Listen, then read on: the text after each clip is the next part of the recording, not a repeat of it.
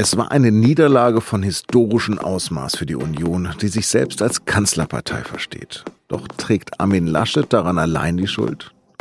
Vor dem großen Säbelrassen habe ich mit dem leitenden Politikredakteur Peter Fahrenholz geredet, der die Union seit langem begleitet.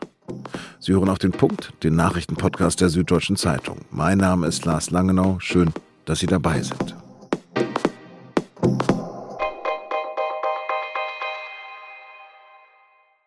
Diese Tage nach der Wahl sind geschäftig.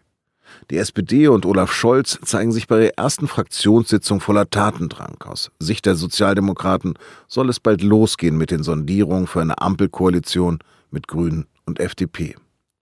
Und für manche sind diese Tage auch brutal. Da haut die FAZ die Meldung raus, dass die Grünen in einer künftigen Koalition lieber Robert Habeck als Vizekanzler haben wollen. Annalena Baerbock habe ihre Chance gehabt. Klar folgten darauf Abwiegelungen, aber es bleibt auch der Eindruck, dass das stimmen könnte. Oder etwa für die Union nach der historischen Wahlschlappe. Auch da zeigen sich so einige verwundert über die Chutzpe von CDU-Chef Armin Laschet, eine Regierung bilden zu wollen. Sachsens Ministerpräsident Michael Kretschmer etwa sagte am Montag im MDR, gestern Abend aus dem Adenauer Haus gehört habe, an Formulierungen, dass man sofort einen Regierungsauftrag hat und jetzt in Gespräche eintreten will, äh, erschließt sich mir nicht. Noch deutlicher ist Tilman Kuban, der Chef der Jungen Union, gehört ohnehin nicht zu den größten Laschet-Fans. Am Montagabend in der ARD-Sendung Hart aber fair sagt er, aus meiner Sicht liegt der Ball bei demjenigen, der auf Platz 1 liegt. Das ist nicht die Union und deswegen, wir haben die Wahl verloren. Punkt. Was er nicht sagt oder noch nicht sagt, es müssen personelle Konsequenzen gezogen werden. Das kann jetzt schneller gehen, als es unsere tägliche Sendung erlaubt. Denn bei den Konservativen steht am Dienstagabend der erste Machtkampf an, bei der Wahl des Fraktionsvorsitzenden von CDU und CSU. Über die Verfasstheit der Union habe ich mit meinem Kollegen Peter Fahrenholz gesprochen. Peter ist der 26. September 2021, das Ende der Volkspartei CDU. Ich würde so weit nicht gehen, äh, und zwar deshalb, weil sich auch in den vergangenen Monaten immer wieder gezeigt hat, dass die beiden ehemals großen Volksparteien CDU, CSU und SPD durchaus immer mal wieder in der Lage waren, mit ihren Ministerpräsidenten in den Ländern gute Ergebnisse zu erzielen. Richtig ist aber auch, dass sich die Parteien darauf einrichten müssen, dass es nun auch in Deutschland, ähnlich wie in anderen europäischen Ländern, zu einem Parteiensystem kommt, wo einfach mittelgroße Parteien miteinander konkurrieren und versuchen müssen, aus diesen Verhältnissen eine stabile Regierung zu bilden. Du hast einen großen Artikel geschrieben in der SZ ähm, darüber, wie die Wählerwanderungen ausgesehen haben. Was ist denn da besonders auffällig für dich gewesen? Also für die Union ist sicherlich eine der bittersten Erkenntnisse, dass vor allen Dingen in der Altersgruppe der über 60-Jährigen sie stark verloren haben. Ich glaube, sie haben 11 Prozentpunkte verloren gegenüber dem letzten Mal. Das war immer eine Altersgruppe, auf die sich die Union verlassen konnte. Das ist jetzt anders. Hier liegt jetzt die SPD vorn. Und das zweite Bedenkliche für die Union ist, dass sie auch bei den Jüngeren im Grunde genommen nur noch die viertstärksten sind. Da liegen Grüne und FDP vorne. Auch die SPD ist vor der Union. Und das ist natürlich für die Zukunftsfähigkeit einer Partei bedenklich, wenn man bei den Jüngeren so weit zurückliegt. Was war denn anders bei Laschet als bei Merkel, in deren Tradition er sich doch selbst sieht? Ja, ich glaube, Laschet hat einfach lange Zeit geglaubt, er könne mit derselben Methode wie Merkel einfach ins Kanzleramt kommen, nämlich im Grunde genommen, bei Merkel hat das ja immer asymmetrische Demobilisierung geheißen. Also das heißt, sie hat der SPD im, im Grunde genommen die Themen weggenommen, hat deren Platz besetzt. Äh, das war erfolgreich, hat allerdings die Kehrseite gehabt, unter der die Union heute leidet, nämlich eine inhaltliche Entleerung. Und Laschet hat lange Zeit geglaubt, dass er mit derselben Methode eigentlich auch Erfolg haben kann und musste dann erleben, dass das nicht funktioniert, weil es eben Wähler waren, die offensichtlich wegen Merkel die CDU gewählt haben. Und Merkel hat halt nun mal nicht mehr kandidiert. Ja, aber sind denn diese Verluste monokausal auf ihn zurückzuführen? Monokausal sicher nicht, aber er hat einen sehr großen Anteil. Man kann sicherlich äh, so weit gehen, während es in bei den äh, zurückliegenden Wahlen einen Merkel-Bonus gegeben hat, also dass Leute wegen Merkel die CDU gewählt haben, hat es diesmal ein Laschet-Malus gegeben, dass nämlich einfach Leute wegen Laschet die Union nicht gewählt haben, weil sie eben nicht überzeugt waren, dass er der richtige Kanzlerkandidat und der richtige Kanzler sein würde. War es denn wirklich dieses Lachen? Das Lachen hat ihm sicherlich sehr schwer geschadet, weil es im, im Wahlkampf sowas wie der endgültige Gamechanger war. Das Bild ist er einfach nicht mehr losgeworden. Es ist ja auch immer wieder publiziert worden, es ist ihm immer wieder vorgehalten worden.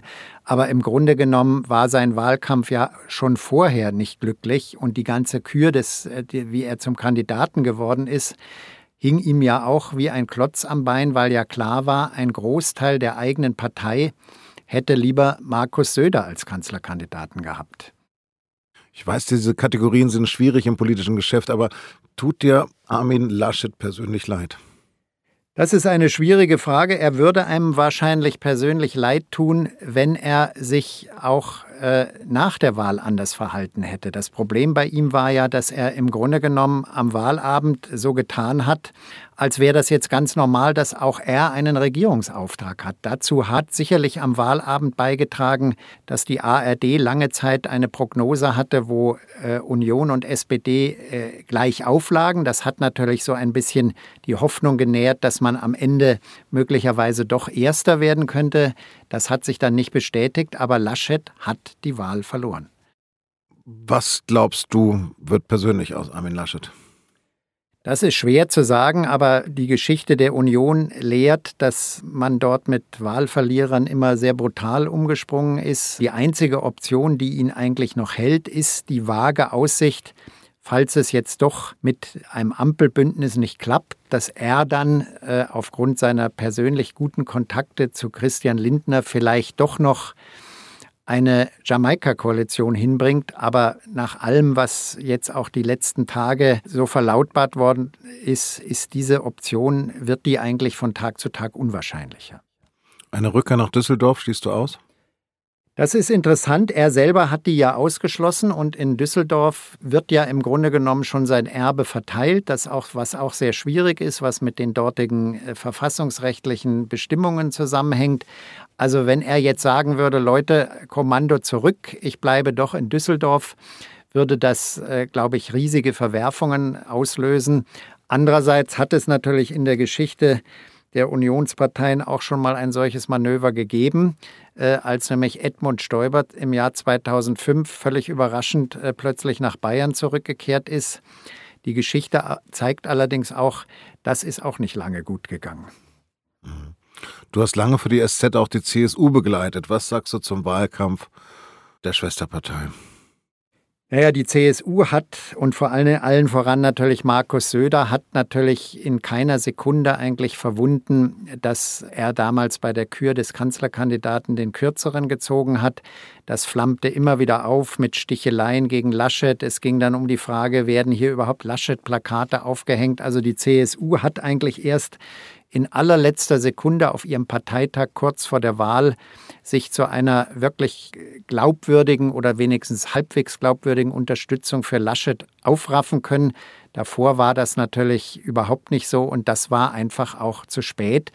Insofern trägt natürlich auch die CSU und Markus Söder einen Anteil an diesem verheerenden Wahlergebnis. Bitte, vielen, vielen Dank. Und wie schon vor dem Gespräch angesprochen, gibt es nach Redaktionsschluss für diesen Podcast am Dienstagabend die Wahl des Fraktionsvorsitzenden. Wie diese ausgeht und was das für Laschet und seine Position als CDU-Parteichef bedeutet, das können Sie immer aktuell auf sz.de verfolgen. Und jetzt noch Nachrichten. Noch ein weiterer Nachtrag. Markus Söder hat inzwischen Olaf Scholz zu seinem Wahlsieg gratuliert. Es sei wichtig, dass man ein Wahlergebnis respektiert. Das sei bisher nicht ausreichend passiert. Darum tue er das jetzt als CSU-Chef. Scholz habe derzeit die besten Chancen, Kanzler zu werden, sagte Söder weiter.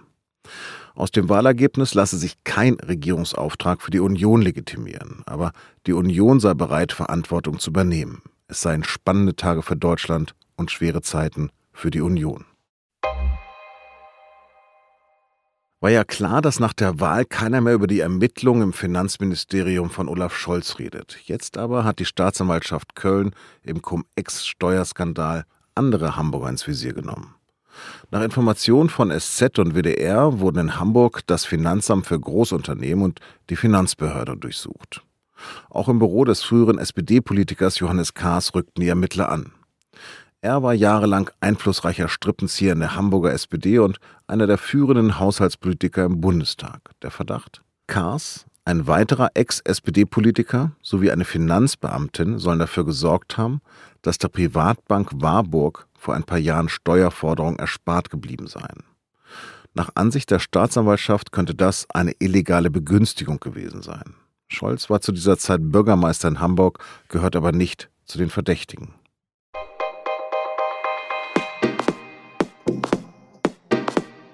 Bernard-Henri Lévy ist Frankreichs bekanntester Intellektueller. Im Feuilleton der SZ von Mittwoch dankt er Deutschland für eine schöne Lehrstunde in Demokratie bei der Bundestagswahl. Und er dankt Angela Merkel, die ihr Land über ihre Partei gestellt habe. Lesen können Sie diese Eloge mit einem Digital-Abo bereits heute ab 19 Uhr, sonst morgen im Briefkasten oder am Kiosk. Redaktionsschluss für Auf dem Punkt war 16 Uhr. Vielen Dank fürs Zuhören. Adieu wie mein Kollege Jean-Marie Magro immer so schön gesagt hat, bevor er uns verlassen hat. Er wollte einfach zu neuen Ufern aufbrechen.